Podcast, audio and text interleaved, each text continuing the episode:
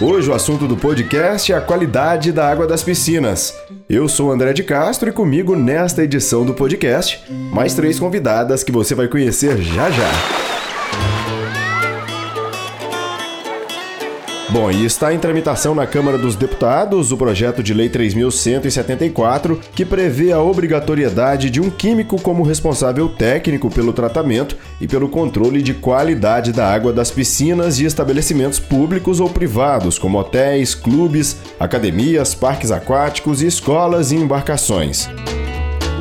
A preocupação em debate na Câmara dos Deputados é uma preocupação também dos profissionais da área de química. Afinal, os produtos utilizados no tratamento da água das piscinas é um processo químico.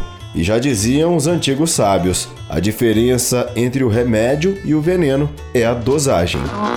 Quimicast, Quimicast, Quimicast, o podcast do Conselho Federal de Química.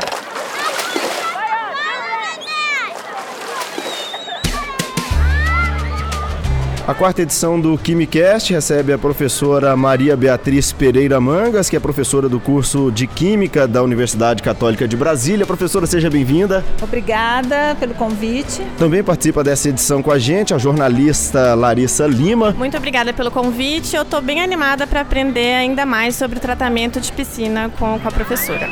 Bom, eu e a Larissa, nós fomos até uma academia no Lago Sul, aqui em Brasília, e conhecemos a Manuela de Araújo Coura, de 11 anos. Ela praticava natação quando mais nova, ficou parada por um tempo, mas agora resolveu voltar. E a Manuela, mesmo com a pouca idade, já tem consciência da importância do tratamento da água da piscina. Eu acho importante realmente que seja cuidado, porque tem várias pessoas que nadam lá, então se não for bem tratado, vai prejudicar várias pessoas.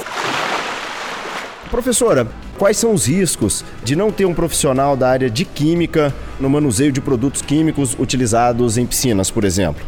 Pode trazer um certo desequilíbrio à água da, da piscina, e isso vai fazer com que haja proliferação de é, micro-organismos patógenos, né, que podem causar doenças aos usuários. Quais são as principais doenças que podem ser transmitidas na água da piscina?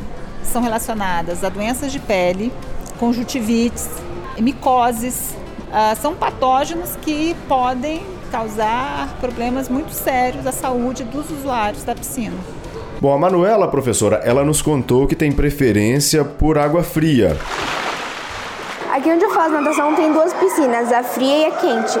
Eu prefiro nadar na fria porque é mais refrescante e me dá mais força de vontade de nadar. A questão também do ambiente influencia na forma como o produto né, que vai ser utilizado ali naquela determinada piscina. Sim, é, é necessário, antes de escolher quais são os produtos ou as quantidades de produtos a serem adicionados na água da piscina, é fazer um estudo como a localização da piscina, se ela é fechada, se é aberta, qual o número de usuários por dia, fazer um controle de sólidos que caem na piscina, porque a presença desses sólidos vai alterar o equilíbrio químico daquela água. Tem piscinas que são maiores, piscinas menores, né? Também o químico é, é, tem que fazer um estudo sobre essa questão. Como é que funciona? O tratamento de uma piscina pequena não é igual ao tratamento de uma piscina grande, maior.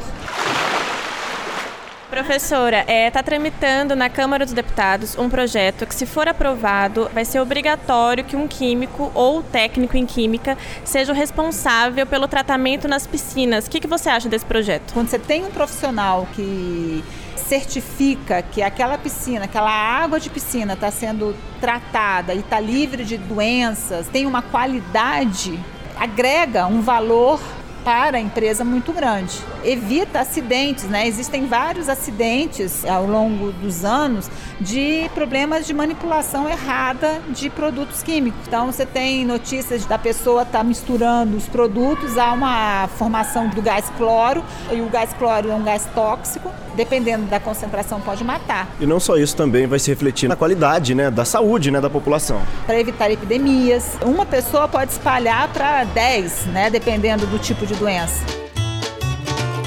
Professora, obrigado por esclarecer nossas dúvidas. Obrigado, gostaria de agradecer a vocês e torcer que esse projeto seja aprovado e que a gente possa comemorar mais uma vitória essa para nós químicos. O Quimicast é um podcast do Conselho Federal de Química e o nosso objetivo é falar da química de uma forma descomplicada. Mais informações nas redes sociais do Conselho Federal de Química e no portal cfq.org.br. Você ouviu o Quimicast, o podcast do Conselho Federal de Química.